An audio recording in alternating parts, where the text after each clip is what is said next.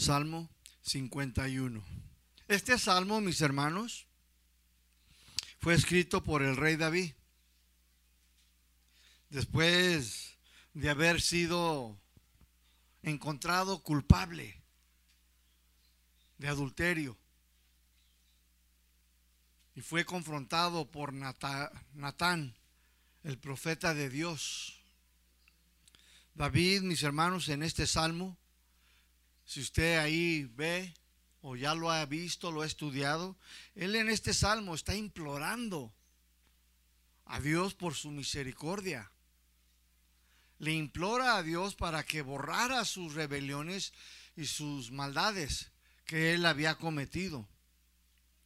Nadie de nosotros, mis hermanos, en esta mañana es inmune al pecado. ¿Cuántos dicen amén? Nadie es inmune al pecado, mis hermanos. Todos hemos pecado. David pecó, se deslizó y entendió, mis hermanos, que él había ofendido a Dios.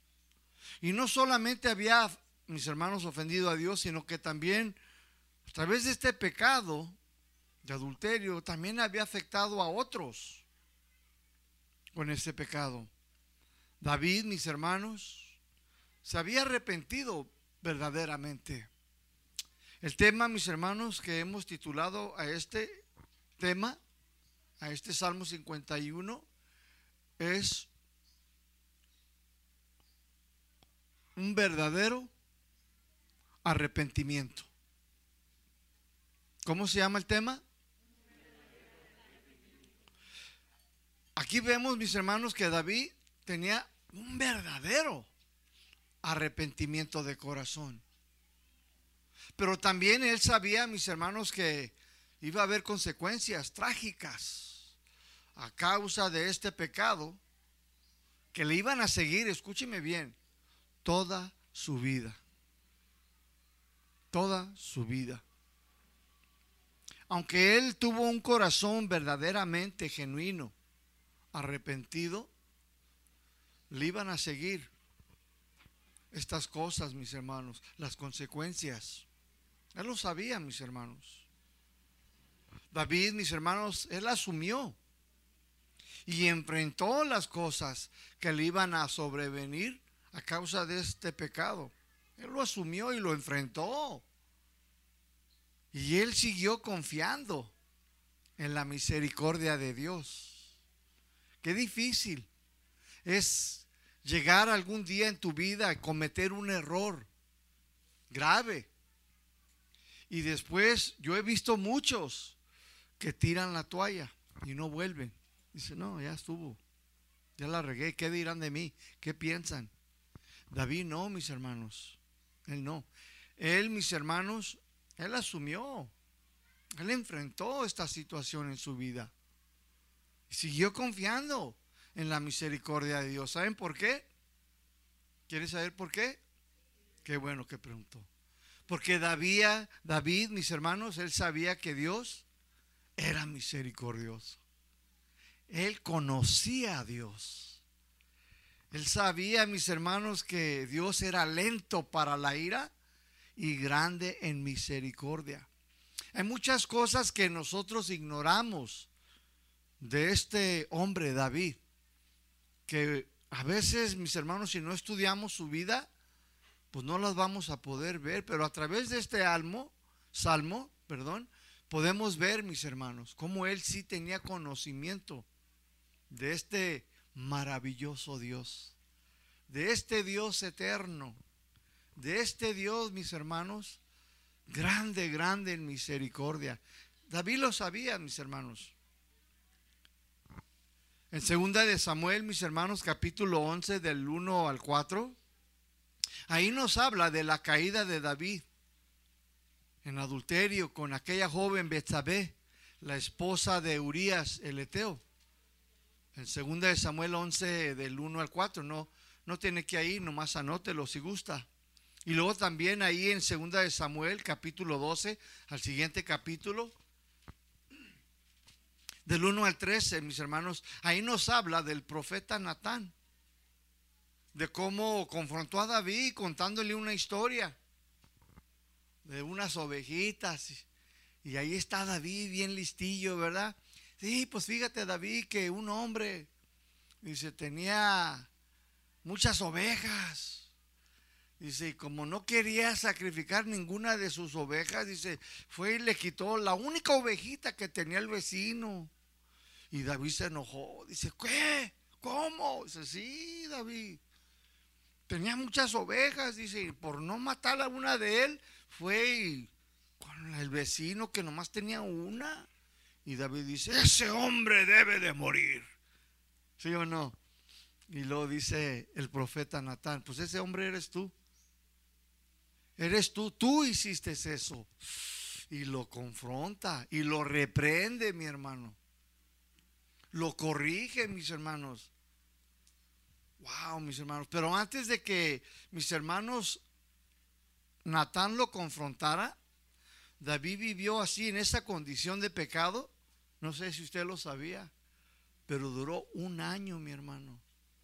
Por todo un año David vivió en, muy mal estado, mis hermanos, de salud físico y espiritual. Se puso mal, mis hermanos. A David, mis hermanos, por todo un año le dolían sus huesos. No podía dormir, tenía insomnio. Se quejaba todo el día, mis hermanos.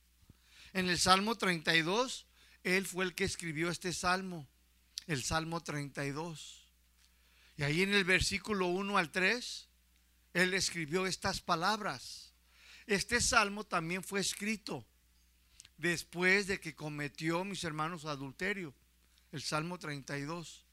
Después de que fue encontrado culpable. David, mis hermanos, también escribió este salmo junto con el Salmo 51. Dice, y bienaventurado aquel cuya transgresión ha sido perdonada y cubierto su pecado. Bienaventurado el hombre a quien Jehová no culpa de iniquidad y cuyo espíritu no hay engaño. Y luego note el versículo 3. Mientras callé, dice David, mientras yo me quedé callado por todo un año, dice, se envejecieron mis huesos en mi gemir todo el día. ¡Wow! ¿Qué tal? Por todo un año, mis hermanos, así duró David. Calladito. Nadie sabe. Nadie me vio. Nadie se dio cuenta de mi pecado. Y por todo ese año le redarguía al Espíritu Santo. Y la mano de Dios estaba sobre él, mi hermano. Dios, mis hermanos, escúchame. Dios no lo dejó así. Dios tuvo que intervenir, mi hermano. Tuvo que meter su mano ahí el Señor. ¿eh?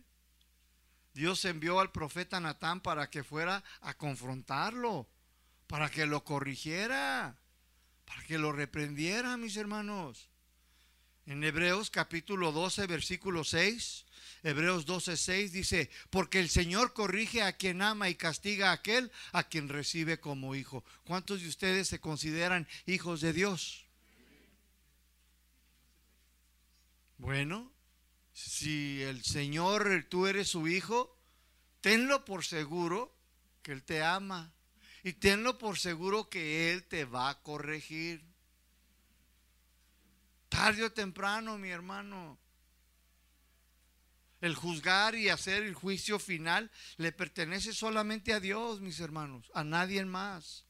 Pero el confrontar los hechos torcidos de algún cristiano, nosotros, escúcheme bien, ¿eh? nosotros los creyentes podemos confrontar y corregir a esa persona. El pastor puede hacerlo. ¿Sí o no? El líder, tu líder, si es líder de alabanza, líder de mujeres, líder de maestros, líder de limpieza, sea lo que sea en el ministerio, si es un líder, él puede corregirte, él puede confrontarte. Es más, vamos más allá, tú mismo puedes. Ustedes mismos pueden. Ah, no, no, solamente el pastor y el líder. No, también usted puede. Usted como iglesia puede también llamarlo y confrontarlo o confrontarla. ¿Quiere que se le oye con la Biblia? Mateo 18, 15. Ya sabe que aquí en casa de oración nos gusta enseñar sana doctrina y con la Biblia en mano. para que usted quede convencido, para que usted conozca las verdades de Dios, la voluntad de Dios para su vida. Dice en Mateo 18, 15, por tanto, si tu hermano o tu hermana también puede decir, ¿verdad? Dice, si tu hermano dice, peca contra ti, dice, pues ve y repréndele. No dice que vaya y lo acaricies, ¿verdad que no? No, dice, ve y repréndele, estando tú y él que solos. El primer paso, el orden de Dios es que tú lo hagas. Acá mira, ven, y te lo llevas allá a un ladito. Y repréndelo. No dice que le des cachetadas, ¿eh? Ni lo pellizques. No, primero ve y repréndele, dice, estando tú y él solos. Si te oye, o sea, si te escucha, dice, te has ganado a tu hermano. Versículo 16, pero si no te quiere escuchar, Dice, pues toma contigo a uno o dos hermanos, dice, para que en boca de dos o tres testigos conste toda palabra. Entonces, tú lo puedes hacer. Tú puedes hacerlo. Está bien, mi hermano, mi hermana, que vengan conmigo, con el pastor, y que me comenten lo sucedido. Es bueno, porque así te cubres tu espalda. Eso es es lo correcto también. Y también depende de la seriedad, de la gravedad, ¿verdad? Si nomás fue por un taco, pues no necesitas venir a decirme. Pero si fue algo grave, algo serio, pues sí puedes venir a comentarme, mis hermanos. Pero lo primero que debes de hacer es que tú debes de confrontarlo y corregirlo o corregirla. Cualquiera que haya sido la mala conducta o el pecado o la ofensa, tú puedes hacerlo. Y tú debes de hacerlo, no yo. Porque a veces vienen y me dicen, pastor, vaya y dígale aquí a Jacobito, se tomó mi limonada. No vaya usted. ¿Yo por qué? Con usted fue el problema. Con usted fue la indiferencia. Tú debes de ir primero. No, pues es que no me va a hacer caso. Bueno, ¿ya fuiste? No, no, primero ve. Ese es el orden, mi hermano. Trata de ganártelo. Hazle ver. Si no quiere, pues llévate a dos hermanos, dos hermanas. Si no les hace caso, pues entonces mis hermanos, escúchame, no es cristiano, es un cristianoide. No es cristiana. Es lo que dice ahí, mis hermanos, si sigues leyendo el 17 y el 18, se considera lo que publicano y gentil. Considera lo que no es cristiano, dice. Entonces tú puedes corregirlo tú debes de corregirlo. Está bien que yo sepa, pero eso es tu responsabilidad. ¿Sí me doy a entender? ¿Cuántos entendieron? ¿Cuántos lo van a hacer? Bueno, en Gálatas capítulo 2, mis hermanos, versículo 11, Gálatas 2.11, dice ahí, pero cuando Pedro vino a Antioquía, le resistí cara a cara, porque era de condenar otras versiones dicen, porque era de reprenderle, era de corregirle. Ahí vemos que el pastor puede hacerlo. ¿Sí o no? Y eso es exactamente. Pablo tuvo que reprender a Pedro. Y escúchame bien, hermanos. Lo hizo cara a cara. Y enfrente de la gente, mis hermanos, ¿eh? por su doblez. Decía una cosa y vivía de otra manera. No estaba conduciéndose de acuerdo con la palabra de Dios. Y Pablo, mis hermanos, fue y le dijo, a ver, Pedrín, ven acá, Pedrín. Y enfrente de los hermanitos que estaban ahí, le dijo, te reprendo, ¿qué onda contigo? ¿Por qué dices que andas allá hablándoles a los el evangelio, a los gentiles, y, y quieres ganártelos para Cristo? Dice, pero Tienes dos caras, andas de hipócrita. Así andaba Pedro y Pablo tuvo que corregir esa conducta. Primera Timoteo 5:20. Primera Timoteo 5:20. Pablo le dice a este joven líder. Aquí le dice, a los que persisten en pecar, a los que insisten, a los que siguen y siguen con esa conducta, con esa actitud. Repréndelos, dice, ¿sí o no? ¿Están conmigo? ¿Sí o no? Dice, repréndelos. ¿Y dónde debes de reprenderlos? Allá en la esquinita, allá en el río Santiago. ¿Dónde? díganlo fuerte. Delante de todo, dice, para que los demás también que teman, o sea, respeten, honren. Entonces el líder también puede hacerlo. Tú puedes hacerlo, Luis. Dios te va a respaldar. Fernando, tú puedes hacerlo. Las mujeres pueden hacerlo. La maestra puede hacerlo al niño, ¿sí o no? Algunos me dicen, ay, es que a usted le falta mucho amor, pastor. Usted no es de Dios, no es un buen pastor. Y yo no estoy de acuerdo con eso. Se les olvida que a quien Dios ama, los corrige, los disciplina. Y el hacer eso, mis hermanos, a veces nos toca a nosotros hacerlo. Y podemos hacerlo. Tito 1.13. Tito 1.13. Este testimonio, dice aquí, este testimonio es verdadero. Lo que te voy a decir, dice, es una verdad. Por tanto, dice, repréndelos, repréndelos duramente, dice. ¿Cómo? Háblale con cariño. Ay, sana, sana, sana colita de rana. ¿Es lo que dice? No, dice, repréndelos duramente para que sean sanos en la, en la fe. ¿Cuántos de ustedes quieren oírlo en este versículo 3 en la versión? El salto. Levante su mano. Ok, ahí les va, versión el salto. Dales duro y a la cabeza. Versión el salto. Dice, para que se les quite lo cabezón, dice, para que dejen de cometer faltas. Entonces, mis hermanos, Natán tuvo que reprender a David. ¿Y saben qué sucedió, mi hermano? Cuando Natán reprendió a David, ¿qué cree? De aquí surgió el Salmo 51, el que usted y yo tenemos ahí. De eso surgió. ¿eh? De aquí surgió también, mis hermanos, no solamente el Salmo 51, sino que, ¿sabe que también surgió? Un quebrantamiento de corazón delante de Dios y un arrepentimiento genuino. ¿Qué tal? Gracias, bro. Eso fue lo que surgió, mi hermano, de una reprensión, de un, de un corregimiento, de un confrontamiento y delante.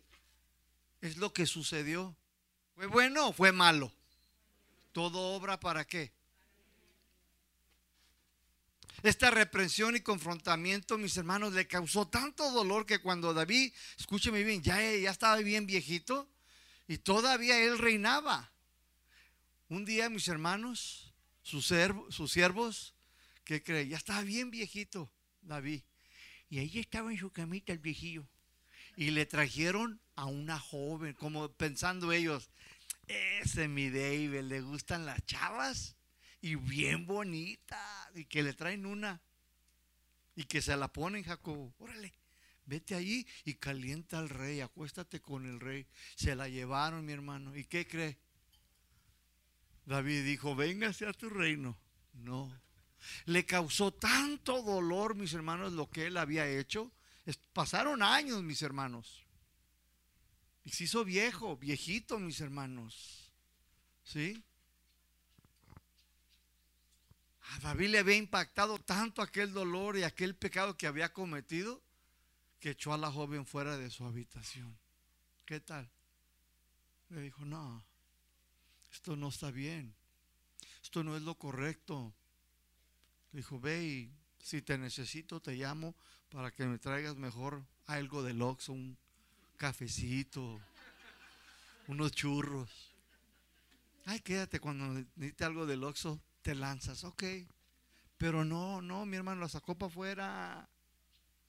Esto nos dice que David sí tenía un verdadero arrepentimiento por su pecado, ¿sí o no? ¿Lo alcanzas a ver, mi hermano? Qué padre, mi hermano. Vamos a ver el Salmo 51, versículo 1.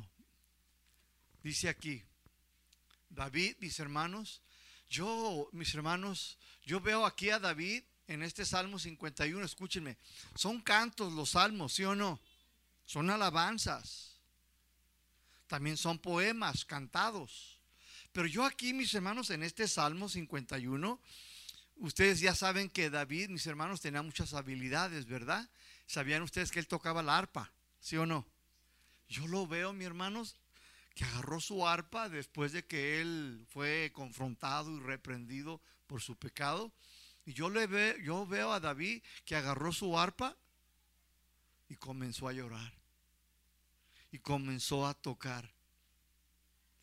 Y como él era también un, como dicen aquí en México, ¿no? un cantautor, escribía y cantaba, era un Juan Graviel, pero nada que ver con ese cuate. Nada que ver, pero escribía canciones del corazón, David, mi hermano. Y veo a David, mis hermanos, yo allí, pero con lágrimas en sus ojos, escribiendo este salmo. ¿Usted ha escuchado a veces canciones que lo ponen triste y lo hacen llorar? Yo sí, voy a ser honesto. Pero es pastor, cálmate. Hace poquito mi hermano, nada más, yo viendo la televisión, estaban pasando la película Hasta que te conocí. Es más, ayer la pasaron otra vez, ¿verdad? No la miré, pero yo y mi esposa la vimos para conocer la historia, ¿no? De este cuate. Y salió esa canción de la que le cantó Amor Eterno. Y yo, yo, yo aprecio mucho a mi madre. Y dije yo, se me llega a ir mi mamá, no la voy a ver. Ella está en Estados Unidos. Hermano, yo estaba solo, no estaba Lucy. Pero quiero decirle que cuando le escuché la canción, me empezó a recordar todo lo que esa viejita ha hecho por mí. Y todavía sigue a mis 21 años. Y, y, se me salieron las lágrimas y dije, ¿qué onda? ¿Qué onda? Hay canciones. Pues eso fue lo que le sucedió aquí a David. Yo puedo ver, mi hermano, que él agarra su arpa y empieza ahí, mi hermano, y empiezan a, salirle sus lágrimas de sentimiento, mis hermanos. Y dice así, versículo 1, ten piedad de mí. Oh Dios, conforme a tu misericordia, conforme a la multitud de tus piedades, borra mis rebeliones. ¿Qué está haciendo aquí mi hermano David en este salmo, en este versículo 1. David, aquí mis hermanos, estaba implorando por la misericordia de Dios. David, mis hermanos, como le comenté, él sabía que Dios era misericordioso. Sabía que Dios era piadoso con aquellos que se, que se arrepentían de todo corazón. Y David aquí, mis hermanos, le está implorando a Dios, mis hermanos. Ten piedad ten misericordia. Apiádate, Señor, de mí, pero hazlo conforme a la multitud, dice, a la grandeza, dice, de tus piedades, de tus misericordias. Y borra, dice, mis rebeliones. Y seguía tocando su arpa. Ahora, Pregunta, ¿por qué David le imploraba a Dios que borrara y limpiara su pecado, mis hermanos, que tuviera misericordia de él? ¿Por qué le pedía que tuviera piedad y misericordia? ¿Por qué? ¿Saben por qué, mis hermanos? Escúcheme bien. Porque David sabía que la había regado, mi hermano. Él sabía, estaba consciente en su mente, en su corazón, en sus sentidos. Él sabía, mis hermanos, que la había regado y que esto le iba a traer malas consecuencias. Yo quiero que ustedes entiendan en esta mañana que cuando alguien peca voluntariamente, conscientemente, esto es muy grave delante de Dios. Es muy grave, mi hermano. Cuando tú lo haces deliberadamente, me vale. Ahí voy y no te importa. Y sabes que estás mal, lo haces voluntariamente, deliberadamente, eso es grave, mi hermano. Hebreos 10:26. Hebreos 10:26. Por eso es que David le dice, ten piedad. apiádate, ten misericordia.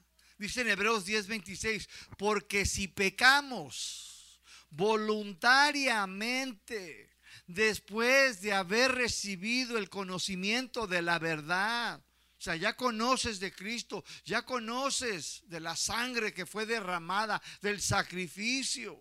Dice, ya no queda más sacrificio por los pecados, ya no hay más. Ya no, dice, ya estuvo, ya Cristo ya murió. Ya tienes conocimiento, ya sabes el precio que se pagó. Ya sabes que le quitaron su vida de una manera, pues nada agradable y fue por tus pecados. Escúchame bien, cuando una persona escucha el Evangelio y conoce las verdades de Dios y lo rechaza y hace todavía maldades, entonces ahí estamos pecando deliberadamente. Y esto, escúchame bien, casa de oración, esto traerá juicio. Esto va a traer juicio de, la, de parte de Dios. Pedro pecó, ¿recuerdan? Pedro pecó, pero no fue deliberadamente, mis hermanos. Y no fue enjuiciado. Él se arrepintió voluntariamente. Nadie tuvo que decirle nada. ¿Y qué hizo Dios? Dios lo perdonó. Pedro, cuida mis ovejas. Pedro, ¿me amas? Sí, Señor. Tres veces, ¿recuerdan? Dale de comer a mis ovejas. Pedro. Pero él, mis hermanos, él se, arrepintió voluntariamente. Y él cuando pecó no lo hizo pues, voluntariamente. Ah, me vale gorro y te voy a negar y qué. No, no fue así, mis hermanos. Entonces, mis hermanos, David, mis hermanos, dice, ten piedad, ten misericordia. Sabía, mis hermanos, que le había regado. Sabía, mis hermanos, que mis hermanos, había cometido un grave pecado, mis hermanos, y lo había hecho deliberadamente y voluntariamente. Sabía, mis hermanos, por eso es que está implorando para que este pecado fuera borrado, quitado de él, mis hermanos. Versículo 2. Y él continúa tocando su arpa y dice, lávame más y más de mi maldad y límpiame de mi pecado. Aquí nos da la imagen, mis hermanos, de una mujer que lava la ropa en el río. ¿Cuántos de ustedes todavía alcanzaron, señoras, señores, ahí en el río Santiago? Bueno, cuando las mujeres lavan la ropa, mis hermanos, en el río, la tallaban en una roca. Ahí se agarraban. He visto películas, ¿verdad? Y se agarran ahí. Y ahí están, ahí, ahí, encima de la roca, ¿verdad?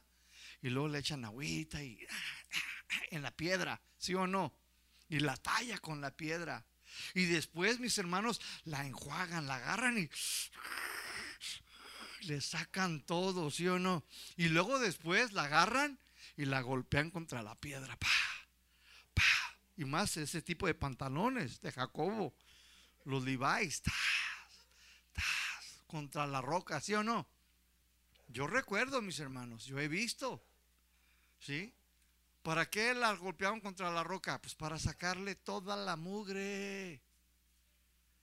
David entonces está diciendo, Señor, tállame, golpéame, tállame contra la roca, golpéame contra la roca, porque yo pequé, yo erré en el camino. Yo la regué, Señor. Yo, yo, Señor, erré, ya no le di al blanco, es lo que está diciendo. La palabra pecado en griego es errar el blanco. Es lo que significa pecado. Y David, mis hermanos, aquí está consciente, dice, Señor, tállame. Tállame, es lo que está implorando. Dice, lávame más y más y más. Dice, hasta que me saques toda esta mugre, dice, del corazón de la mente. David, mis hermanos, aquí está aceptando el trato de Dios por lo que él había hecho. Él estaba aceptando su culpabilidad y no estaba culpando a nadie, mis hermanos. ¿Eh? Estamos aprendiendo, ¿verdad? De cómo es en realidad este hombre de Dios, mi hermano. Cómo debe de ser el cristiano. Él aceptó el trato de Dios, mis hermanos. Él asumió, mis hermanos, lo que había hecho. Y siguió para adelante, mis hermanos. Dice, ni modo. A ver cómo nos toca. A ver cómo Dios, pero yo sé que Él es bueno, Él es misericordioso, pero bueno, voy a enfrentar las consecuencias de mis malas decisiones. ¿Cuántos de ustedes han hecho malas decisiones? Tienes que seguir adelante, confiando en la misericordia de Dios. Es lo que hizo este hombre. Siguió para adelante, aún a pesar de todo esto, mis hermanos, y no culpaba a nadie. Él aceptaba. Primera de Juan, capítulo 1, versículo 9. Primera de Juan capítulo 1 versículo 9 dice, si confesamos nuestros pecados, Él es fiel y justo para perdonar nuestros pecados y limpiarnos de toda maldad. Pero dice, si confesamos, sí o no. En otras palabras, tenemos que aceptar, mis hermanos, que hemos pecado. Hay que ser responsables y dejar de culpar a los demás. Cuando Natán reprendió a David, mis hermanos, David no se defendió no respondió justificándose. A veces yo trato con gente, mis hermanos, y, pero es que esto, y es que lo otro, ah, no te justifiques. Yo, ah, yo siempre le he dicho a mi esposa, no me andes justificando, por favor. Déjame asumir mi responsabilidad. Ya me cansé, hermanos, estuve muchos años en prisiones para que me anden justificando. Si la regué, la regué, punto. ¿Qué debo de hacer? Sacudirme, aprender, aceptar. Y David, mis hermanos, aquí, mis hermanos, pues no respondió justificándose, ni se molestó, mis hermanos, ni se enojó, ni tampoco le dijo, Natán, te voy a mandar unos zetas para que se te quite. No, no mandó a los zetas. Era el rey, ¿sí o no? Pudo. Escuchen, mi hermano, David había tardado un año así en su pecado se le olvidó que tarde o temprano saldría a la luz. Se engañó a sí mismo. Nunca pienses, mi hermano, que lo que hacemos en la oscuridad ahí va a permanecer para siempre. No, si eres cristiano, te equivocas. Dios va a meter su mano. Le va a servir a tu esposa, le va a servir a tu familia, a tus hijos, e incluso hasta al pastor tarde o que temprano, a su hijo, mi hermano Dios, a quien ama, lo va a meter su mano. Tenlo por seguro, mi hermano. No es a la mejor, hermano, no. Es sí o sí, mi hermano. Versículo 3, Salmo 51, 3 dice, porque yo, dice Rabí, yo reconozco mis rebeliones y mi pecado, dice, está aquí, siempre lo, aquí lo tengo enfrente de mí, aquí lo veo en la mañana, en la tarde, en la noche, ahí está culpándome. Esta palabra reconozco viene de la palabra hebrea yada, yada, que significa saber entender saber, entender. ¿Qué está diciendo? Dice, porque yo sé lo que hice. Yo sé lo que hice Dios. Yo entiendo Dios la gravedad de mi pecado. Es lo que está diciendo mi hermano.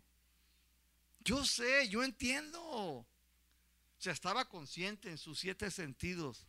Ven mis hermanos como él, mis hermanos, está aceptando delante de Dios cómo Él no está, mis hermanos, ahí. No, pues es que Señor, ah, ah, pues soy carne.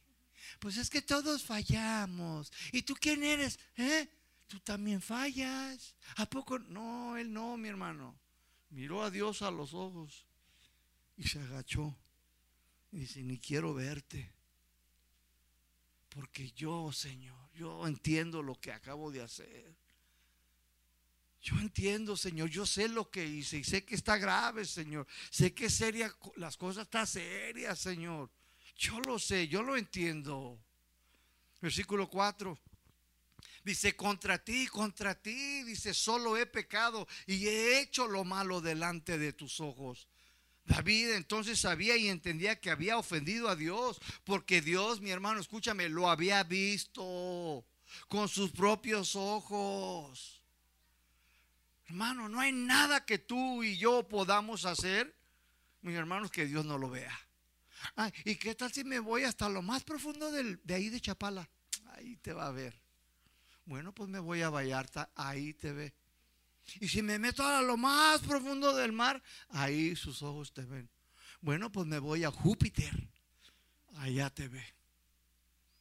¿En dónde te esconderás, mi hermano, que hagas algo que Jehová no lo vea y no lo sepa? Mi hermano, Él es eterno. Él todo lo llena, dice la alabanza. Todo lo llenas tú, Señor. Omnipresente, omnipotente, omnisciente. Todo lo ves, todo lo sabes, todo lo puedes. ¿De dónde, mi hermano? Y David dice, dice, delante de tus ojos. Él entendió, mis hermanos, él sabía. Pensó, se le olvidó que Dios no estaba o qué. Muchas veces cometemos esos pecados, mis hermanos. Moisés también lo cometió. Agarró aquel Egipto y dice que volteó para allá. dice, no están los hermanos de casa de oración. No, no, no anda Fernando por ahí, el de la América. No, y no anda ahí el de las chivas, ahí el Easy, no. Y que lo agarre y tras, tras. Pero se le olvidó voltear para arriba. ¿Sí o no? Se nos olvida, mi hermano. Pero es que los hermanos no me vieron. Y ahí vas por toda la calle, manejando como, como, me dijo la hermana. Parece un cafre, me dijo. Dios nos ve, mi hermano. Y David, mis hermanos, aquí, mis hermanos, está confesando su pecado. Cuando un creyente, mis hermanos, peca, necesita entender que no es solamente, mis hermanos, es a la familia a quien lastimamos, sino es a Dios a quien primeramente ofendimos, mi hermano. Cuando tú pecas, cuando yo peco, ¿sabes a quién primeramente ofendemos? Es a Dios. Y después afecta a la familia, mis hermanos. ¿Saben quién sabía esto? el hijo pródigo. Cuando el hijo pródigo volvió para atrás, mis hermanos, el padre lo estaba esperando con sus brazos abiertos, ¿verdad? Y cuando llegó el hijo le dijo, Padre, he pecado contra el cielo. ¿Contra quién? Es lo primero que dijo. Dijo, y contra ti. Dijo, he pecado contra Dios, pero también contra ti. Es primero a Dios, mis hermanos. Los cristianos, nosotros, cuando lo hacemos voluntariamente, deliberadamente, mi hermano, es primero a Dios al que ofendes. Y también a la familia. Pero es así, mis hermanos, ofender a Dios es algo que debería de hacernos reaccionar, mis hermanos. Pues es a Él al que ofendemos. Después de todo lo que Él ha hecho por nosotros, mi hermano. ¿Cuánto no ha hecho Dios por ti, mi hermano? ¿Eh? Versículo 4 dice ahí la segunda parte, para que seas reconocido justo en tu palabra y tenido por puro en tu juicio. O sea que David, David sabía que Dios tenía la razón. Dice, Dios, tú eres justo. Tú eres justo en declararme culpable. Estás bien, Dios, en lo que tú has dicho. Es justo. Lo que tú dices de mí, Señor, dice, yo acepto. Yo acepto, yo acepto mi culpabilidad. Yo estoy mal. Cuando nosotros no aceptamos, mis hermanos, nuestra culpa, estamos diciendo, mis hermanos, que Dios es mentiroso. Cuando tú no aceptas tu culpa y viene el pastor, el líder o alguien y te dice el error, la falta, el pecado y nomás no quieres aceptarlo, escúchame, te vas a quedar estancado. Te vas a quedar estancado. ¿Y qué pasa con el agua estancada? Apesta. Pues así hay la vida de muchas personas. Huele mal. ¿Por qué? Porque no quieren aceptar, mis hermanos. David dice, Señor, tienes razón. Tú, tú eres justo en declararme culpable. Todo lo que tú has dicho, Señor, es lo correcto, es justo, Señor. Yo estoy mal. Yo acepto mi culpabilidad. ¿Te fijas, mi hermano, qué tipo de hombre era este David, mi hermano? Recto, ¿verdad? O sea, hasta para aceptar y asumir su responsabilidad. Y saber, ok, la regué. Versículo 5. Dice así, He aquí en maldad he sido formado y en pecado me concibió mi madre. Escúcheme, mi hermano, cuando nosotros nacimos, Nacimos con una naturaleza caída, pecaminosa. O sea, ya lo traemos en la sangre. Es nuestra naturaleza y es lo que está diciendo aquí David. He aquí en maldad ha sido formado y en pecado me concibió mi madre. Así nacimos, mi hermano. Ah, pues entonces, ¿qué, pastor? Pues así nacemos, entonces, pues la vamos a regar siempre. Pues por eso peco. Y por eso hago y hago y deshago. No, mi hermano. Nosotros ciertamente sí somos naturaleza caída. Pablo, mis hermanos, en Romanos 7:24. Romanos 7:24, Pablo dijo, miserable de mí, dice, pero lo dice como un exclamor, ¿sí? Dice, miserable de mí, ¿quién me librará de este cuerpo de muerte? Esta expresión de aquí del apóstol Pablo, miserable de mí, en eh, mis hermanos, él está hablando de una costumbre que se hacía en Roma. Si en Roma Daniel se peleaba con otro cuate allá afuera de la cantina y Daniel lo mataba, aquel cuate, entonces lo que la ley de Roma decía es que te iban a amarrar ese cuerpo que tú mataste en tu loquera, en tu peleona, andar de peleonero, te lo amarraban atrás, el cuerpo ya muerto, te lo amarraban. Y tenías que dormir con él, tenías que comer con él, tenías que ir al baño con él. Si te querías bañar, también le echabas su champuncito a él. Así es, Lorena. ¿Te ¿Y qué crees que pasaba al tercer día? ¿Qué pasa con un cuerpo al tercer día? ¡Pum! Explota. Y huele mal. ¿Nunca han olido un perro muerto cerquitas? Ahora te imaginas un humano y lo cargado ahí, amarrado. Y es lo que está diciendo aquí Pablo. Miserable de mí. Dice, ay, que me librará de este cuerpo de muerte. Así tenemos la naturaleza, mi hermano. Pero en Romanos capítulo 8, versículo 1, Pablo nos dijo, ahora pues, dice, no hay condenación para los que están en Cristo Jesús. No hay qué? No hay condenación. ¿Cuánto le dan gracias a Dios por nuestro Señor Jesucristo? Dice, ahora pues, dice, pero ya no hay condenación para los que están en Cristo Jesús. Dice, esto es a los que andan en el Espíritu. No los que andan en la carne, ¿eh, hermanos. Para los que andan en la carne, para eso sí hay condenación. Para eso sí hay juicio severo. Entonces, ¿en qué quieres andar? ¿En la carne o en el espíritu? Andemos por el Espíritu, mis hermanos. El Espíritu de Dios nos guía para que andemos en las cosas de Dios. Eso, son, eso se refiere Espíritu. Andar en las cosas de Dios. Versículo 6. Continúa a este David aquí con su arpita cantando y con sus lágrimas. Dice, he aquí tú amas la verdad en lo íntimo y en lo secreto me has hecho comprender sabiduría. ¿Qué está diciendo aquí David? David, mis hermanos, escúcheme bien, él comprendió, ¿saben cómo? Y entendió y aprendió solo a través de su caída. Fue en lo secreto que se dio cuenta cuánto él había ofendido a Dios y aprendió a ser más inteligente, más sabio. ¿Para qué? Para no volver a ofender a Dios. Es lo que está diciendo. Dice, aquí tú amas la verdad en lo íntimo. Que sea honesto, transparente, sincero. Dice, y me has hecho, dice, mm, comprender sabiduría, dice, en lo secreto, en, en las cosas de la vida. O sea, ¿qué está diciendo aquí David, mis hermanos? que él, mis hermanos, había aprendido a través de su caída. Escucha, mis hermanos, los errores, las faltas que tú y yo cometamos, ah, hermano, deben de ser para que nosotros aprendamos, para que no lo vuelvamos a hacer. Una vez le preguntaron a un joven, a ver, si aquí estuviera el Señor, ¿qué le pidieras? Y dice, no, pues este, ah, pues yo le pidiera esto y el otro y pidió cosas materiales. Y a ver tú, ¿qué le pidieras? No, pues yo le pidiera esto y sí, pues también lo mismo, terrenales y cosas. Esto fue en Azusa, en la escuela donde yo estuve. Y me dice el pastor, ¿y tú qué le pidieras?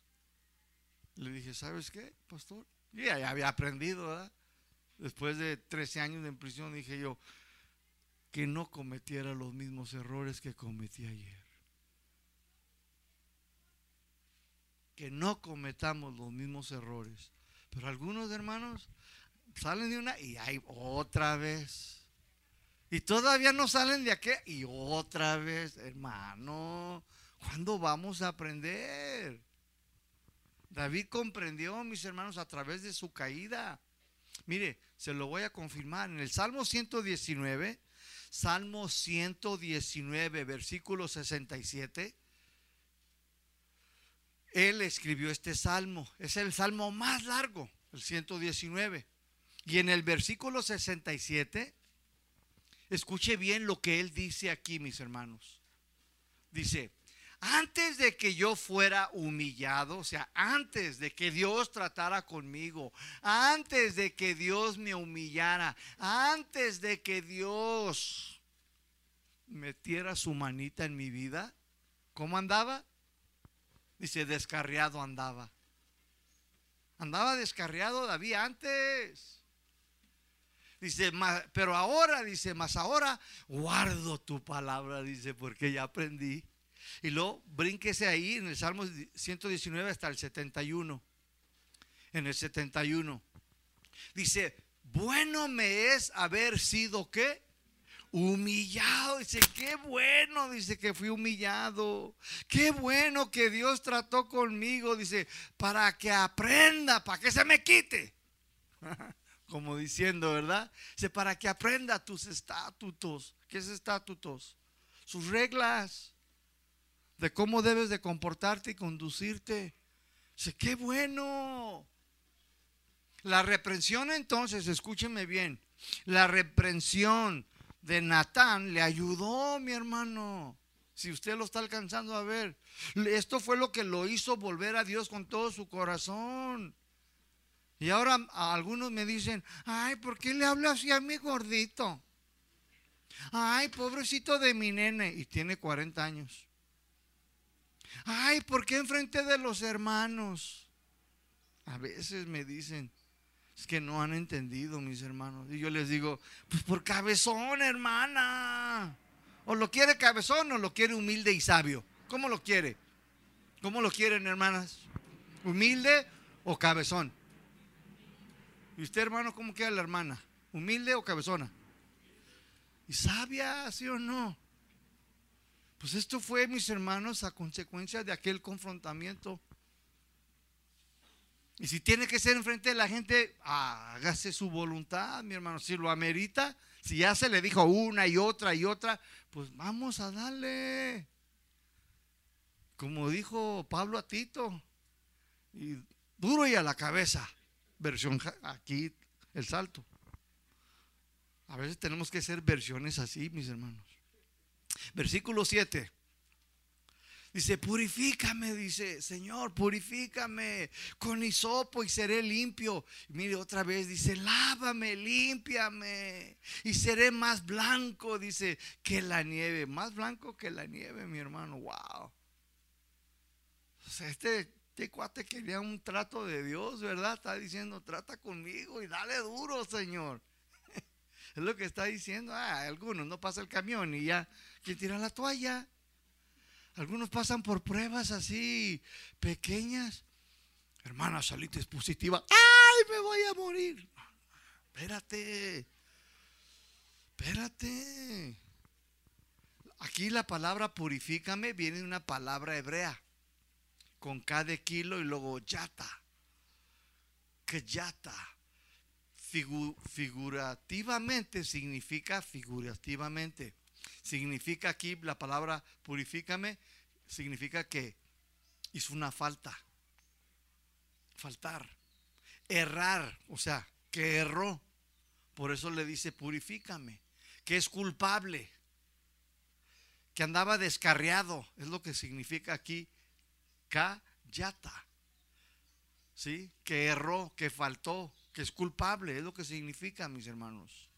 Y luego dice, purifícame con qué? Con hisopo. Esta palabra también hisopo viene de una palabra hebrea. Se pronuncia E con Z, E, sob, esob. No jabón sob, ¿eh? No, esob. ¿Qué es esob? Esob, mis hermanos, el hisopo es una planta pequeña con tallos que terminan en una masa de pequeñas flores blancas. Son así, mire, así, están enterraditas y al final pues tienen sus florecitas blancas, ¿sí? Y tienen un aroma, mi hermano. Ay, dice, ay, huele como el pastor. ¿Ah? Puro guamuchil. Tiene un aroma, hermanos, escúcheme, fragante. Y luego también tiene un sabor, mis hermanos, como el de la menta. Este, el hisopo, así es. Esta planta, mis hermanos, escúcheme, era una planta que fue usada en la Pascua y tiene un símbolo en la Biblia, en toda la Biblia. Y este hisopo, mis hermanos, era usado como símbolo de purificación. En toda la Biblia, siempre que encuentres hisopo, la usaban para la purificación. Éxodos capítulo 12, 22. Éxodos 12, 22. Y toma un manojo de hisopo. Dios aquí le habla a Moisés. Dice, a Moisés. Y toma un manojo de hisopo y mójalo en la sangre que estará en un lebrillo. Y úntalo en el dintel, aquí arriba. Así dice, úntalo aquí arriba. Dice en el dintel. Y luego después le dice, y después dice, en los dos postes, en estos postes, era a la salida y a la entrada de la puerta. ¿Se acuerdan cuando la muerte pasó y ellos estaban adentro en la casa? Pues Dios le dice, mira, agarra el hisopo, las plantas, ¿sí? Y úngelos con sangre. Ponle la sangre de un pajarito, dice que tengas que sacrificar. Sacrifica un animalito.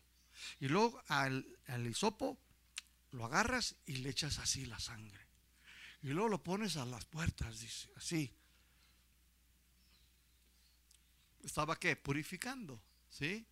Y luego dice en el hebrillo, y nadie salga de las puertas de su casa hasta la mañana. Pero también en Levíticos 14, en Levíticos 14, del 6 al 7, lo voy a leer de la Biblia, Dios habla hoy.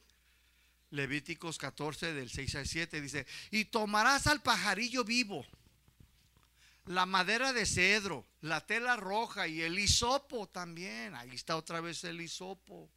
Dice, y mojarás estas cosas y el pajarillo vivo con la sangre del pajarillo muerto sobre el agua del manantial versículo 7, y rociará siete veces, dice, aquel al que se purifica de la lepra, y lo declararás limpio y soltarás al pajarillo vivo en el campo. Como usted acaba de ver, mi hermanos, en Éxodos, el hisopo fue usado para qué? Para una purificación. Y aquí también en Levíticos está siendo usado para qué? Para otra purificación. Entonces el hisopo era usado, mis hermanos, literalmente para purificar. ¿Sí? Esto es lo que Dios escogió. Era para purificación de las personas. El hisopo se mojaba con la sangre y esto apuntaba a quién creen ustedes. A Jesucristo. En, en la Pascua se ungió el hisopo con la sangre del cordero. Acá en Levíticos era para con un pajarillo para purificarlo de la lepra. ¿Sí? Sea como sea, las dos era para purificar, mis hermanos. Pero incluso, mis hermanos, escúcheme, también tenía un olor fragante, como le comenté. Incluso, ¿saben para qué usaban el hisopo? Para la medicina, mis hermanos. También lo usaban para la medicina. Sanaba heridas, mis hermanos, el hisopo. El hisopo apunta a Cristo, mi hermano. Sana tus heridas. ¿Eh? Wow. Versículo 7, Salmo 51, 7. Entonces este versículo 7 se puede leer así, Señor, dice David, declárame limpio, purifícame, lávame, tállame contra la piedra y seré limpio y seré más blanco que la nieve. ¿Por qué está diciendo esto, mis hermanos David, mis hermanos? Porque se sentía entonces como sucio delante de Dios, mi hermano. Cuando tú pecas, ¿cómo te sientes? Cuando tú cometes una falta, ¿cómo te sientes? ¿Como si nada? ¿Te vale? ¿Te da gusto? ¿No la piensas? ¿Te redarguye tu corazón? David, mis hermanos, se sintió sucio delante de Dios. Y solo Dios, mis hermanos, podía limpiarlo con el hisopo, o sea, con la sangre de Cristo. Solamente Dios, mis hermanos, puede perdonar y purificar nuestro pecado, mi hermano. Solamente, mi hermano, y David lo sabía. David decía, ok, dice, límpiame con hisopo, pero, pero ve más allá, Señor. ¿Sabes lo que está diciendo? Señor, yo sé que el hisopo se usa para la purificación. Yo sé que estos son rituales. Yo quiero más. Yo quiero que tú me limpies con la sangre de Cristo Jesús. Él sabía, mi hermano. David tenía conocimiento del sacrificio, mis hermanos. Tenía el conocimiento que tú y yo ahora tenemos del Cordero de Dios. Ahorita lo vas a ver, mi hermano. Este hombre, mi hermanos, conocía a Dios, conocía el Evangelio de alguna manera. Miró, mis hermanos, alcanzó a ver todas las canciones que él cantaba. Eran proféticas, muchas de ellas, mis hermanos. Dice el versículo 8. Dice, Salmo 51, 8, hazme oír gozo y alegría y se recrearán los huesos que has abatido. Señor, en otras palabras, ya me hiciste sufrir mucho, devuélveme la felicidad. Seré restaurado, se restaurarán los huesos que tú me has quebrantado. Él, mis hermanos, decía, Señor, ya sufrí mucho, ya trataste conmigo Mire, hermano, hermana, escúcheme. Quizás usted en esta mañana, en esta tarde, usted quiere sentir un gozo. El único que te puede dar el verdadero gozo de la vida no es tu esposo. No es la plasma televisión, no es una nueva troca modelo, qué sé yo, bronco. No, mi hermano. El único que te puede dar el verdadero gozo en tu corazón, ríos de agua viva, es Dios, mi hermano. Y David lo entendía, decía, Señor, ya me hiciste sufrir mucho, devuélveme la felicidad, restaurame los huesos que tú me has quebrantado. Mis hermanos, él lo sabía, ya lo había dicho en el Salmo 32, que sus huesos le dolían, que se quejaba de mucho dolor todo el día, ¿sí o no?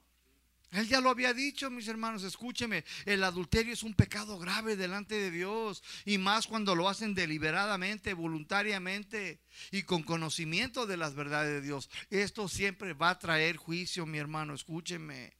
Versículo 9 dice, esconde tu rostro de mis pecados y borra mis maldades. Qué interesante. Dice, esconde tu rostro de mi pecado o de mis pecados de mis pecados, dice, y borra mis rebeliones, no mi rebelión. O sea que David no solo estaba pidiendo perdón por su pecado, sino por todos sus pecados, por todas sus ofensas, por todos mis hermanos, no solamente por el adulterio que él había cometido. Dice, borra. Esta es la segunda vez que usa esta palabra, borra, como en el, en el versículo 1. Borra viene de una palabra hebrea, masha, masha, que significa limpia, quita, destruye, desecha. Bórralo por completo, quítalo. En otras palabras, David está diciendo, Dios, no me veas hasta que me quites, hasta que deseches y destruyas todas mis ofensas, todos mis pecados, todas mis maldades. ¿Saben por qué, mis hermanos? Porque David sabía que los animales sacrificados no quitaban el pecado. Él sabía que solo lo cubrían. Y él le pedía a Dios que los, que los quitara, que los desechara, que los borrara, mis hermanos. En Hebreos capítulo 10, versículo 4, si tú lo lees, Hebreos 10, 4 dice ahí que la sangre de los animales, de los toros y de los machos cabríos, no quitaba el pecado, solamente los cubría, mi hermano. Todo eso del Antiguo Testamento, mis hermanos, solamente cubría los pecados, no los quitaba no los eliminaba, no los desechaba, mis hermanos. Y David lo entendía, mis hermanos. Dice, no, no, yo quiero, yo quiero que tú lo quites. Es que está aquí, Dios, aquí traigo, quítalo. Señor, destruyelo. Bórralo, Señor, deséchalo, quítamelo. Por favor. Es lo que estaba implorando, mis hermanos. En Isaías 43, 25 Isaías 43, 25, el Señor dice, yo soy el que borro. O sea, el que te los quita, el que te los desecha, y lo dice, y tus rebeliones por amor de mí mismo, y no me acordaré de tus pecados. Qué bueno es Dios, mi hermano. Mira, hermano, hermana, cuando alguien se arrepiente como David, mi hermano, cuando alguien es genuino, acepta su culpabilidad, no anda culpando a los demás, es que tú me descuidaste. Cuando alguien acepta, mis hermanos, y sabe que la regó, y acepta, mis hermanos, que le falló a Dios, que ofendió a Dios, mi hermano, y se arrepiente y le duele, mis hermanos, dice el Señor, y te borraré, te los voy a quitar, dice los voy a desechar, dice, pero lo voy a hacer por amor de mí mismo y ya no me voy a acordar más de tus pecados. O sea, que tú le preguntas y Dios te va a decir, ¿cuáles? ¿Cuáles? ¿Se acuerdan de aquel indito que le dijo, Tata, mire al Señor? Y le dice aquel pastor, anda fumadillo este. A ver, pues ve, dile que te diga mis pecados. Y luego se va el indito. Y vuelve como a la semana. Le dice, Tata, ya hablé con el Señor. ¿Qué te dijo de mis pecados? Dice que ya no se acuerda. ¿Qué tal? Ya no se acuerda, mis hermanos. Versículo 10. Salmo 51, 10. Crea en mí, oh Dios, un corazón limpio y renueva un espíritu recto, dentro de mí. David, mis hermanos, escúcheme. En este versículo aquí, crea en mí, oh Dios un corazón limpio y renueva, dice, un espíritu recto dentro de mí. David, mis hermanos, entendió, escúcheme bien, el nuevo nacimiento espiritual. Él sabía que a través de un verdadero arrepentimiento de corazón, Dios podía restaurar su corazón y renovar un espíritu nuevo, recto dentro de él. David entonces, mis hermanos, entendía el nuevo nacimiento en Cristo. Él sabía de esta renovación del espíritu.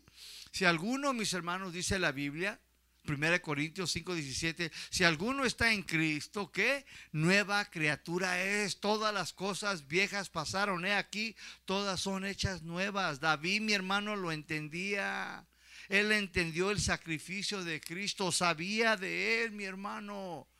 Pero él no estaba satisfecho, mis hermanos, con el puramente el hisopo y la sangrita. Dice, sí, yo sé que esto apunta a Él. Yo sé de estos rituales, yo sé que son símbolos, yo sé que son rituales, pero yo quiero que el Cristo vivo me redima. Yo quiero que su sangre quite y borre mi pecado, Dios. O sea, Él fue más allá, mis hermanos. Él fue al futuro, mi hermano, y miró a Cristo, a Dios, decía, límpiame, borra, quítamelo, Señor, está aquí delante de mí. Dice en el versículo 11, mis hermanos. Dice, no me eches delante de ti y no quites de mí tu Santo Espíritu. David, mis hermanos, escúcheme, él valoraba tanto la presencia de Dios y sabía del sello del Espíritu Santo, pues él tenía el sello del Espíritu de Dios y él lo entendía, mis hermanos. Él había sido ungido como rey, sí o no. Y nada más a los sacerdotes y a los reyes se les ungía en el Antiguo Testamento, mis hermanos. Nada más. Y dice la Biblia en segunda de Samuel, mis hermanos, que cuando ungieron a David, mis hermanos, cuando Samuel lo ungió, dice, y de pronto vino, ¿qué sobre él? El Espíritu de Dios. Él lo tenía, mis hermanos. Él sabía sobre este sello, las arras del Espíritu Santo. Él lo entendió, mis hermanos. Y él lloraba en angustia, Señor, ten piedad de mí, no me eches de tu presencia, no me quites al Espíritu Santo. David sabía entonces del privilegio de ser sellados con el Espíritu Santo. Y ahora nosotros también lo tenemos, también estamos sellados con el Espíritu de Dios. Lamentablemente, mis hermanos, no estamos valorando este hermoso privilegio que tenemos y no lo cuidamos. Algunos hasta lo entristecen. No dice Pablo, no entristezcáis a quién? Al Espíritu Santo. No lo pongas triste. ¿Cómo puedo ser yo triste al Espíritu Santo? Con tus malas actitudes, con tus malas conductas, con tus rebeliones. Y lo entristecen. Eso es triste, mi hermano. ¿Por qué? Como dice mi mamá, ¿no tienen mamá? Ten vergüenza. No tienen corazón. Algunos hasta lo apagan, dice, y no apaguéis al Espíritu Santo, ¿sí o no? ¿Por qué? ¿Por qué lo hacen? Porque no les mueve nada en su corazón, mi hermano. Versículo 12. Dice, vuélveme el gozo de tu salvación y espíritu noble me sustente. En otras palabras, dice David, hazme sentir de nuevo ese gozo que viene de tu salvación. Susténtame con tu Espíritu Santo, que yo sé que es generoso, es lo que significa noble. Yo sé que tu Espíritu Santo es noble, es generoso. Dice, quiero volver a sonreír, quiero volver a gozarme de la comunión contigo. David sabía que no podía tener comunión con Dios estando en esa situación, mi hermano. David dice, no, yo sé que no puedo. ¿Cómo voy a ir delante de ti? Dice, si aquí hay un montón de basura, si aquí hay un corazón sucio, ¿cómo voy a estar en tu presencia? ¿Cómo voy a ser con doble cara? No, límpiame primero. No me veas hasta que me quites todo esto, Señor. Quítalo, deséchalo, bórralo, Señor. Versículo 13 dice, para que yo enseñe a los rebeldes tus caminos y los pecadores se vuelvan a ti. David entonces quería volver a ser restaurado, no para hacer lo que le daba su gana, no para andar de fanfarrón o buscar reconocimiento, no, mi hermano. David quería ser restaurado para volver a enseñar a otros de la misericordia de Dios, para que se volvieran al Señor de todo corazón. David quería volver a enseñar a aquellos que no andaban bien con Dios, quería enseñar los caminos verdaderos de Dios, quería advertirles de los peligros. David quería volver a, a ser útil en las manos de Dios, mis hermanos. Cuando yo me salvé, mis hermanos, y el Señor me tocó, esto fue lo que yo entendí. Yo no te salvé para que sigas haciendo lo que tú quieras. Y no te salvé para que sigas en tus mismas conductas y malas actitudes y que llegues a la hora que a ti te, te plazca. No te llamé para que te levantes a la hora que tú quieres. No te llamé para que estés ahí de flojo. No te llamé para que seas un irresponsable. Te llamé para que comiences a vivir de la manera que yo quiero que tú vivas y no como tú pienses y no como tú estás acostumbrado. ¿Me doy a entender? No había de otra. Yo lo entendí, mi hermano. Y espero y usted lo entienda en esta tarde también. No es para que sigas viviendo de la misma manera. David entonces quería ser útil otra vez en las manos de Dios. Quería volver a ganar almas y guiarlas en los caminos de Dios, mi hermano. Versículos 16. Dice ahí, dice, tú no quieres sacrificios, ofrendas ni holocausto. Yo te lo daría, pero no es lo que te agrada. Escúcheme bien. Dios sí quería ofrendas. Hermano, Él las había instituido. Él fue el que las ordenó. Pero lo que no quería es que vinieran de un corazón rebelde. Lo que no quería es que vinieran de un corazón desobediente. Lo que no quería es que vengan de una vida desordenada, mis hermanos, porque esta no era la manera de ofrecer, escúchame, ofrendas o sacrificios a Dios. Dice, tú no quieres sacrificios o ofrendas ni holocausto. Dice David, si no, pues yo te los daría y soy el rey. Te puedo dar un montón de toros sacrificados. Puedo hacer todos esos rituales, pero no es lo que tú quieres. Si es lo que Dios quería. Entonces, ¿por qué se contradice el David? Mentiroso. No, ahorita te lo explica. Lo que pasa es que Dios no quería que vinieran de una vida desordenada. ¿De qué te sirve venir aquí y dar una ofrenda, cantar, aplaudir, hacer cosas y vivir allá como nos dé la gana? ¿De qué te sirve? ¿De qué te sirve venir y dar una buena lana y seguir todavía en tus caminos? Es lo que está diciendo. Dice, tú no quieres eso de esa manera. Dice aquí en el versículo 17. Algunos pecan y cometen faltas y piensan que con darle una ofrenda ya van a calmar la ira de Dios y su enojo. No, mi hermano, eso no es lo que Él quiere versículo 17 dice, los sacrificios, o sea, las ofrendas de Dios son que, dice, un espíritu quebrantado, o sea, dolido. Y lo dice, al corazón contrito y humillado, no despreciarás tú, oh Dios. ¿Se fija, mi hermano? Esto es lo que era más importante para Dios. Dios quiere, mis hermanos, que las ofrendas vinieran de un corazón que se duele cuando comete una falta. Que vengan de un corazón, mis hermanos, contrito y humillado, que reconoce su condición que entiende, mis hermanos, que necesita de Dios. Pero algunos como que no necesitan de Dios, a veces ni los veo por semanas. Yo digo, pues ha de estar muy bien.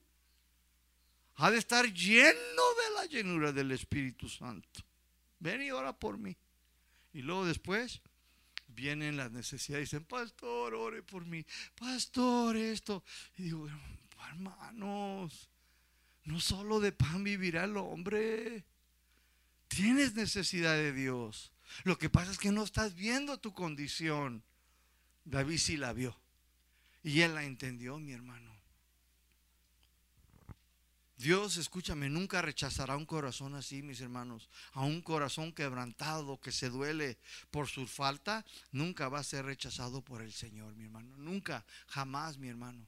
Si tú te humillas, tú te inclinas y dices, Señor, por favor, Señor. Señor, por favor, perdóname, límpiame. Y te quebrantas, mi hermano, y te dueles, Dios te acepta. Dios sí quería los sacrificios, sí quería las ofrendas, mis hermanos. Dice en el versículo 19, entonces dice, cuando ya yo haya quebrantado mi corazón y me haya dolido por lo que he cometido, por mis pecados, entonces dice, cuando yo me humille delante de ti primero, porque eso es lo que a ti te agrada, y lo que tú nunca vas a rechazar. Dice, cuando yo haga eso, entonces dice el 19, te van a agradar los sacrificios de justicia y holocaustos y las ofrendas del todo quemada. Entonces dice, voy a ofrecerte un montón de becerros sobre tu altar. Entonces sí quería los sacrificios. El Señor sí quiere tus ofrendas, hermano, no el pastor. Es el Señor, mis hermanos, para edificar ese templo, para que sigan las almas siendo edificadas con sana doctrina para que vengan a un verdadero arrepentimiento. ¿Cuántos dicen amén? Entonces Dios sí quería los sacrificios, sí quería las ofrendas, pero que vinieran de una vida recta, de una vida en santidad, que tengas un bonito testimonio. En conclusión, para terminar, mis hermanos, escúchame, deja que Dios trate contigo, déjate corregir, acepta cuando Dios esté tratando contigo. Dios no quiere dejarte así. Él quiere levantarte, restaurarte, quiere devolverte ese gozo, mis hermanos, que viene de su salvación. Dios quiere limpiarte, quiere borrar, desechar todas tus rebeliones, todas tus faltas. ¿Para qué? Para que experimentes el verdadero gozo del Espíritu Santo en tu vida, mi hermano. Para que estés en paz con Él, para que no estés estancado para que no estés separado de Dios, mi hermano. Recuerda que la reprensión de Natán a David, mi hermano, no solamente dio vida a este maravilloso salmo, sino a un verdadero arrepentimiento de corazón. Este confrontamiento, mis hermanos, fue lo que le dio vida. Aguanta la vara, mis hermanos. Recuerda, la reprensión de David fue lo que le dio vida. Dile a tu vecino, dile, aguanta la vara lo dicen con temor. Dígale al otro, dile, aguanta la vara del Señor, claro. Y hermano, yo, mi hermanos, yo le hablé a Chuy y le dije, ya me voy. ya se me acabaron, las puertas están cerradas. Aquí Jacob no me quiere dar trabajo, la Lucy, la Susi, pues también me ignora. Dije, no, ya me voy. ¿Y sabes qué me dijo Chuy? Me dice el pastor Chuy García. Me dice, no te vayas, dice, aguanta la vara. Y yo no sabía muy bien el español. Y yo cuando oí esa palabra, pues no la había escuchado. Y le dije, pues, aguanta la vara to YouTube, man. Así se la tiré. le dije, aguanta la vara to YouTube, man. Le dije, como, también tú, botella de Jerez, ¿no? Pues yo no sabía bien el español, estaba bien tapado, hermanos. Y todavía un poquillo. Pero hermanos, escúchame, para cerrar, David duró un año. ¿Cuánto duró? Sin confesar su pecado. Duró un año sintiéndose mal de su salud hasta que no fue confrontado. ¿Tú cuánto tiempo tienes sin aceptar, sin confesar tu pecado o tus pecados? ¿Eh? ¿Qué tal? ¿No te lo esperabas, verdad? Así te dice el Señor. ¿Y tú cuándo vas a salir a flote? ¿Cuánto tiempo tienes así? ¿O prefieres que venga el pastor, el líder y te confronte y delante de todos. ¿Lo puedo hacer, hermanos? Díganlo. Entonces no quiero a la mamá, ni a la esposa, ni a los hijos, ni al esposo después. Ay, le hace falta amor. ¿Por qué le hablo así mi gordito delante de todo? No, espérame, vamos a la Biblia. Todo obra para bien. Y no creas que lo hace uno con malicia. Lo hace uno, mi hermano, pues para que haga un cambio. Y esto surgió, mis hermanos. Oremos. Levántese. Hay una canción que cantamos aquí, ¿no? Una que dice, ten piedad de mí. Vamos a hacer una oración. Si hay alguien en esta mañana, aquí, en esta tarde, hermano, que, pues, ¿sabe qué, hermano?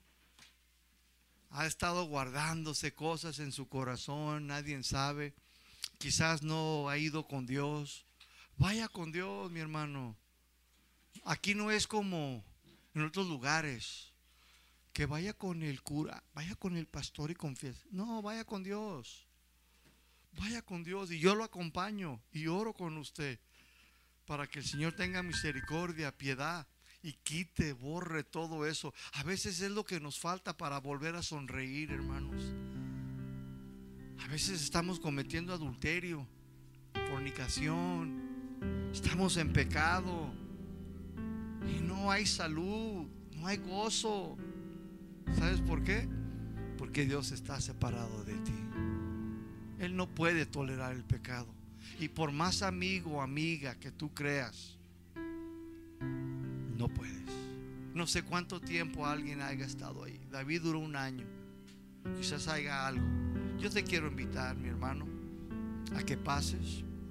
Queremos orar. No para humillarte, sino para ayudarte a que Dios derrame bendición sobre tu vida en esta tarde. Vamos a orar. Bendito Dios y Padre, venimos ante ti, Señor. Venimos ante ti en esta tarde, Padre. Y reconocemos, Señor, que hemos pecado. Hemos pecado, hemos ofendido a tu corazón, a tu Santo Espíritu. Lo hemos entristecido. Lo hemos apagado muchas veces con nuestras malas actitudes. Perdónanos, Señor, por nuestras rebeliones. Perdónanos, Señor, por nuestras faltas, porque solamente delante de ti y delante de tus ojos lo hemos hecho, Señor. Acuérdate, Señor, que en pecado, Señor, fuimos concebidos. Acuérdate de nuestra naturaleza, pero también ayúdanos a ser responsables, Señor, de nuestros actos. Devuélvenos, Señor, el gozo de tu salvación. Ya he sufrido, Señor. Ya has tratado conmigo bastante, Señor. Levántame, Señor. Renuévame, Señor. Toca mi mente y toca mi corazón. No me dejes ir por amor a tu propio nombre, Señor. Borra, Señor. Quita, Señor. Desecha todos mis pecados. En el nombre de Cristo Jesús. Yo no quiero ser limpiado con hisopo. Yo no quiero ser lavado con jabón. Yo no quiero ser, Señor, limpiado con rituales. Yo quiero que me limpie la sangre del Cordero de Cristo. Yo quiero que esa sangre remueva y cambie mi conducta, mi actitud, Señor. Por amor a tu nombre, cámbiame, transfórmame. Yo quiero venir a esta iglesia, Señor, y no quiero ser igual, Señor, constantemente. Yo no quiero, Señor, que tu palabra, Señor, de poder, manda tu palabra a mi vida y cámbiala, Señor. Sana mis huesos, sana mi vida, Señor, espiritualmente. Primeramente en lo interior, Señor, para que lo exterior también pueda vivir, Señor, y hacer lo que a ti te agrada, Señor. Yo acepto mi culpa, Señor. Para cuando tú me juzgues, Señor, seas justo, Señor. Lo que tú has dicho, Señor, es verdad, Señor. No lo negaré, Señor. Yo tengo necesidad de ti, Señor. Yo tengo necesidad, Señor, de vivir en santidad, en obediencia. Pon en mí más el querer como el hacer, Señor Pon en mí el deseo de buscarte en oración, Señor, en intimidad, Señor. No me quites. No me eches de tu presencia. No me quites tu Santo Espíritu, Señor. Por favor, Señor, no nos quites el Espíritu Santo, Señor. Porque dejaría un vacío, un hueco enorme en nuestras vidas. ¿Qué sería, Señor, de nosotros si tú nos echas delante, Señor? Si tú nos haces a un lado y si nos quitas aquel hermoso privilegio y regalo del Espíritu Santo, Señor. Gracias, Señor. Levanta tus manos y dile gracias, Señor, por el Espíritu Santo. Gracias por este regalo maravilloso que me has dado, Señor. No lo quites, Señor. Por favor, no me lo quites, Señor. Que Él me guíe, Señor, en tu buen camino. Que tu Santo Espíritu, Señor, me redarguya cuando estoy mal, Señor. Que me redarguya, Señor, cuando no estoy conduciéndome, comportándome, Señor. Que tu Espíritu Santo, Señor, me dé convicción de pecado, Señor para volver a ti siempre, Señor. Yo te doy gracias, Señor Jesús, porque eres grande en misericordia y lento en la ira, Señor. En el nombre de Jesús te doy gracias. Vamos a cantar esta canción, mis hermanos, y después de cantarla, considérese despedido. Y vamos a hacerla también nuestra oración. ¿Qué le parece? Cantémosela al Señor.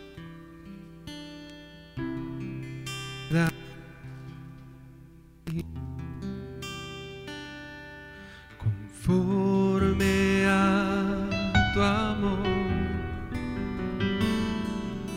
mi Dios de toda gracia, borra mis rebeliones.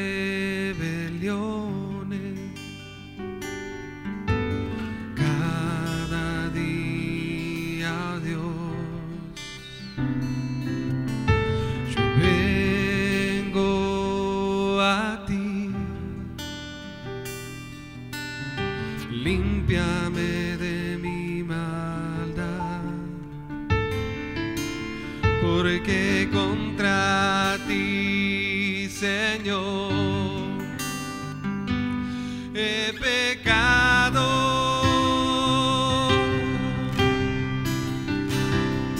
he fallado.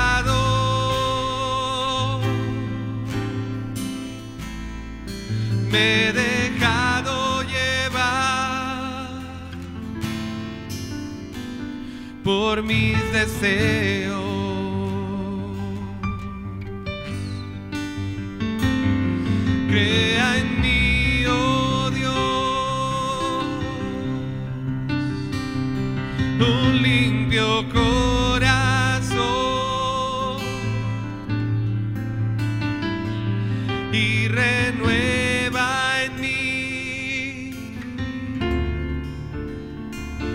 Espíritu recto.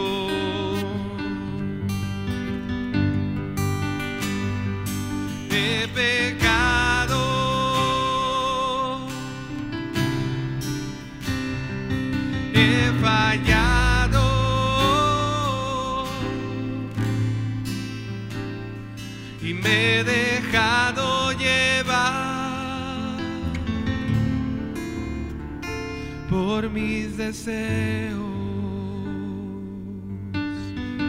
y crea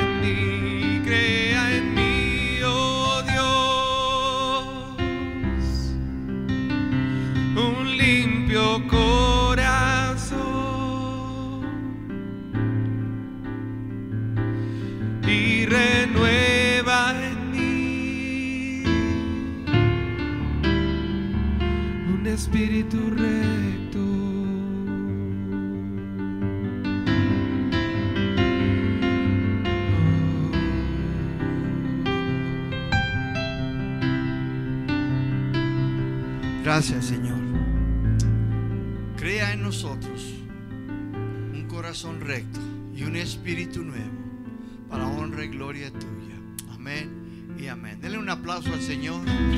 Considérese despedido. Que el Señor los bendiga y que tengan un día agradable en el Señor. Amén.